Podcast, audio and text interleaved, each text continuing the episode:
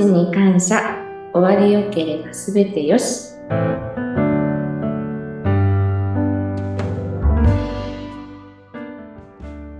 皆さん、こんにちは。当美の日々剛です。こんにちは、インタビュアーの山口智子です。え今日は、当美のマーケティング事業部。以前この番組でもご紹介した遺体保全商品、素晴らしい商品の未送水。そのご紹介した時にもマーケティングチームの皆さんで出ていただいたんですが、え今日は日々剛さん単独でご出演いただいています。よろしくお願いします。よろしくお願いします。え前回はチームのね、3人と一緒にお話を未送水のことをいろいろ伺ったんですが、えっと、ぜひ改めて日々さんのことも聞きたいんですが、まあ、入社して当日には8ヶ月8ヶ月ですねだっ。たところということなんですがうん、やはり日々さんも以前は違う業界だったんですよね。はい、全く違う業界にいました。うんと、ワインの営業ですね。はい、また本当に違いますね。ワイン、いいですね。飲みたくなってしまいますが。ワインの業界から、これはなぜまた、こういった農監視関係のお仕事に転職したんですか？そうですね。まず、何か技術をもう身につけたいなっていう気持ちがあったと思います、その頃。うん。で、僕も、あの、年齢も年齢だったので、今から何か身につけて、こう、本当に自分が死ぬまで、人のためになれる仕事って何かなって思った時に、なぜかあの、葬儀社さんが思い浮かんだんですね。へえ。で、葬儀社さんってやっぱりあの、世の中に必要とされてるはずなのに、あまりこう、脚光を浴びないですし、うんまあどっちかというとこう死がタブーみたいな、そういう世界っていう感じがして、全く知らない世界だと思うんです、皆さんも。うん。僕も全くわからなくて、調べることから始めました。葬儀業界というものを。うん調べてるうちに、葬儀社さんといっても、まあ、いろんなやり方があって、また、葬儀社さんに関わるお仕事っていうのは、すごいたくさんあるっていうことが分かりました。うん。で、その中の一つに農環業、へえっていう、あの、そうですね、映画とかそういうことでなんとなくこういう仕事があるんだなっていうのは分かってたんですけど、実際あの自分が働くって考えることはまずなかったので、こんな仕事があるんだ、この会社に関わってみたいなっていう興味から入社につながったっていうか、あの、うん、そうですね。へえ。そうなんじゃ、結構いろいろと調べて。そうですね、調べて、うん。調べに調べて、結果、すごいいいご縁だったなと思ってますね。ね、あの、その農家のラストメイクであったり、床の現場も出られて、はい。そして、その未送水という遺体保全商品ですね。はいこれの事業にも関わっているということで、そういう中で、うんこう、まあ、この8ヶ月、はい。日比さんの中で何かか変わった考え方とか、あ変化したね、考えとか、何か感じるものっていろいろあると思うんですが、いかがですか？えーと、そうですね。あの、葬儀というものに対する考え方がかなり変わったと思います。とん僕個人的に、えー本当にあの、当備の考え方とは全く180度違う。例えば、もっと軽く考えてました。あの最後のお別れの場、今だからこそ言えますけども、あの、最後のお別れの場なんてことも考えてなかったし、なんでしたら、あの、海に巻いてくれる自分の、がもし亡くなって、えー骨は海に巻いて、まあ散骨という今はもちろんありますけども、そうしてほしいぐらいそういう葬儀の時間っていうのの大切さっていうのを感じれなかったのが、もう当備と関わって、まあ、いろんなご遺族様とお話をさせていただいたりですとか、もちろんあの、当備、うんまあ、代表とお話しさせていただいたりして、あの葬儀に対、葬儀に対しての考え方って、すごく大切なことの一つなんだなっていう感じることになりまして、自分も、なんかこう、しっかりと送り出してほしいなっていう気持ちになりました。はあうん。それはね、だ海にま撒いてくれればもうそれでいいなんて思っていたところから、うん。しっかり見送ってほしいっていうのは、なんでやっぱりそう思ったんですか？しっかり見送ってほしい。そうですね、あのーなんかこう、お別れの時間って結構、そんなに大切に考えてる人が少ないんだなっていうことをいろいろこう感じまして、うん。だからこそ、あの、最後に集まる時間って本当は大切なはずなのに、あの、まあ、なかなか今忙しいですとか、コロナもありましたし、集まることができない。なんかいろんなこう現状を見て、あの自分の時ってどうなんだろうって、なんて言うんでしょう？真剣に考えるようになったからですね、真剣に考えてなかったんですね。自分が死んだらとか、そういうことが考えるのが怖かったのかもしれないです。いや、そうですね。私もそうです。怖かったし、なんかもう最後は本当にあっさりはい。みたいな、なんかそんなところがあったんですが、やっぱり私もトービさんと出会って、すごく考えが変わったんですよね。どうですか？日比さんは最後、こんな風な、例えば自分の葬儀にしてほしいとか、こんな風な納棺してほしいとかあるんですか？今の中。はい。あの、今の思いとしては、自分が関わった人に、あの、派手な葬儀をしてほしいですとか、もうお金かけて、あの、みんな集まってパーティーみたいなことしてくれっていうわけではなくて、うん、あの、本当に和やかな、みんなで集もう本当に自分が関わって大切だと思ってくれた人、また僕が大切だと思った人、うん、そういう方、皆さんに顔を見て送っていただきたい。もしくはそこで顔を見ながら思い出話をしていただきたいな、と思ってますね。うんうん。いや、ちょっとそれは私も共感しますね。そういう場が最後のお別れの場なのではないかなという気がして、それをね、もっと多くの人に知ってもらいたいなっていうのありますよね。今、あの、どうしても、あの、なんか言い方は違うのかもしれないですけども、葬儀っていうのはすごく大変なことだとイメージがあったりですとか、お金もかかってしまう。また、あの、やっぱり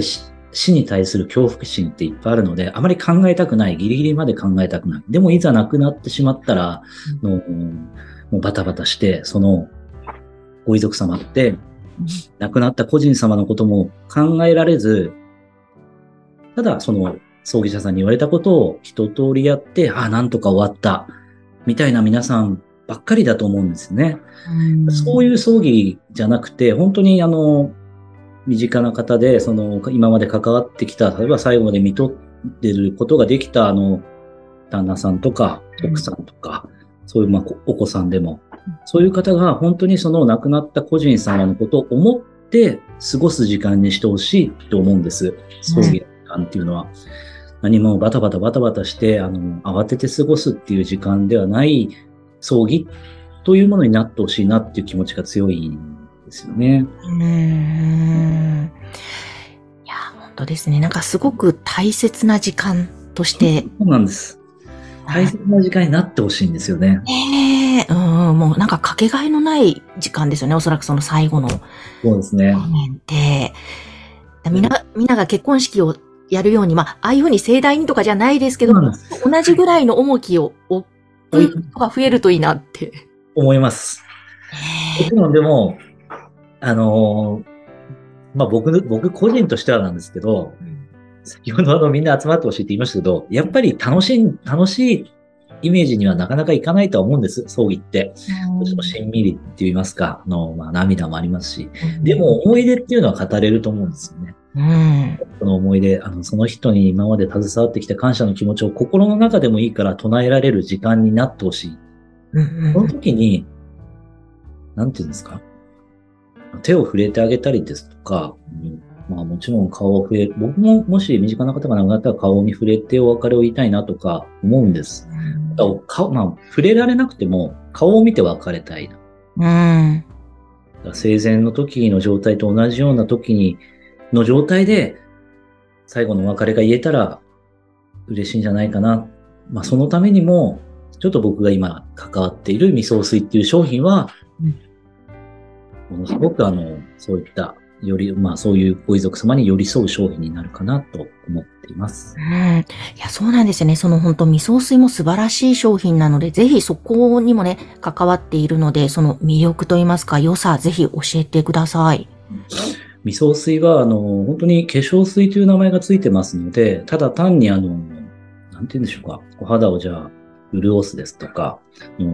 そういうようなイメージに感じてしまう方も多いと思います。でも、それだけではなくて、あのもう専門的には腐敗を防ぐ成分、えー、また、まあ、特許の方も取っておりまして、いろいろこう細かくその成分があるんです。で、今、出るじゃあお肌をきれいに保つですとか、腐敗を防いで、お体の緑化を防ぐ、えーそんなことを今、皆さんにお伝えしてるんですけども、もっともっとすごいあの可能性がある商品だと思ってます。で具体的には、例えば、綿花というあの綿があるあります。うん個人様専用に使う綿花というものにこう染み込ませて、目の中に、まあまぶたの中ですね、入れて、えーまぶたの乾燥を防いで、最後のお別れの時に何かこう目が、やっぱりこう、えー個人様って目が凹んでしまうですとか、うんお口の中の乾燥から腐敗が始まって匂いが出てしまう。そういうものを直接あの、今までまあスプレータイプですので、ただスプレーをかけるっていうイメージしかないと思うんですけども、この味噌水という液体ってそういう含ませて口の中に入れる、えー直接入れるですとか、まあ、まぶたの中に入れるですとか、もっともっと専門的な使い方があるんじゃないかっていうことを僕すごく感じてまして、まだまだあの、ちょっとお伝えできないことですけども、いろいろこう、調べて、あの皆さんにこういう使い方したらこんな風になりましたっていう実例ができたらいいかなと考えたりします。で、直近では、16歳の女の子が、あの実際、あの、亡くなったら、ご安置施設に送られていくと思うんですけども、やっぱり突然死で、16歳で、女の子で、親御さんとしては、本当にひとときも離れたくないっていう気持ちから、ギリギリまで自宅で安置したいっうんていう依頼があったそうなんですね、葬儀社様に。はい。で葬儀社様としても、どういう対応をすればいいかわからず、あの、なぜかと言いますと、この季節、もう温度上がってますので、うん肌の変化っていうのが著しいです。もうちょっと1日2日で、まあ、色が変わってしまったりですとか、うんひどい乾燥になってしまって、想像、まあ、親、親御さんが分かってるお顔と、だいぶかけ離れてしまうっていうことがある可能性があります。はい。そんな時に、あの、葬儀社様、まさ、もあの、当備の農幹士の方が、こういう商品があると。ご遺族様にお勧めして、うん毎日こう顔にかけていただいて、使っていただいたところ、うん予想してた乾燥よりもだいぶ潤いが保たれて、うん。あまり言いたくないことですけども、匂いも少なく、本当に綺麗な状態で最後まで寄り添えているっていうことが本当につい最近ありました。へえ。最後まで、やっぱり手とか触れたりですとか、うんご自宅に一緒にいたいっていうことは、お顔にも絶対触れてるでしょうし、手も触れてるでしょうし、なんでしたら、もしかしたら一緒に寝てるかもしれない。うん。うん。こういう状態って本当はあのご遺体にやっぱり一番悪いね。いろんな菌が体についてしまって、腐敗が始まってしまう。ここからの状態がどんどん悪くなってしまう。ということが考えられたんですけども、もう味噌水を使って、もちろん他の薬剤というものも使ってるんですけども、味噌水を使うことによって、お参りに来た方が手を触れられる状況に、お顔が触れられる状況になったっていうのがあったらしいんですね。うん。最後の、まあ、ご葬儀まで、お式まで、綺麗な状態で一緒に入れた。ということで、喜びの声をいただいた。という一件がありました。ええそれは、ご家族も、ねえ、嬉しかったんでしょうね。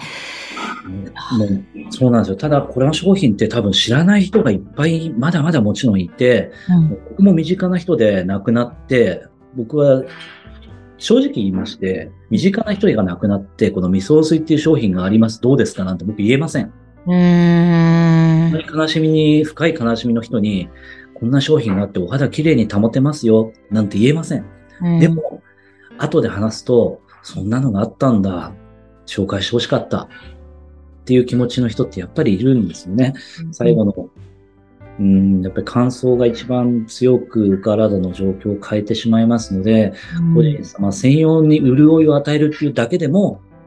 ご遺族様としてはもしかしたら違ったのかもしれないなと思ったことがありました。うんなんかこうやってもっと全然こう広めていけてないので、いろんな方に知ってほしいという気持ちで、これからもこの商品のことをご紹介していたいけたらなと考えています。うん。いや、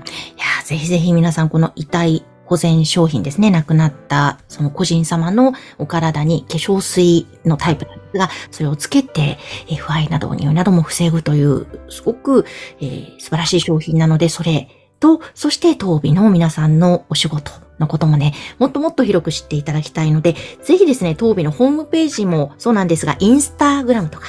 えーそういったことでも情報発信どんどんしていますので、そちらもぜひご覧いただきたいと思います。この番組の概要欄のところにリンクを貼っておきます。えー、ということで今日は熱い思いを語っていただいてありがとうございました。スタッフの日々剛さんでした。ありがとうございました。ありがとうございました。